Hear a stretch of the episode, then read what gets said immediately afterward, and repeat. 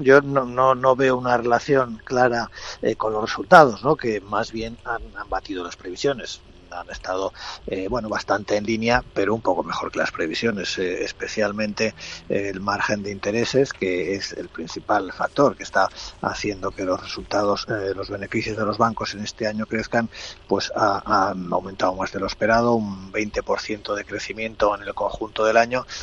Bueno, realmente es un, un resultado muy positivo. El beneficio crece más del 20%, la morosidad se mantiene estable, es decir, no vemos nada eh, en estos resultados para explicar la caída. Hoy es un día de caídas más bien generales en el sector.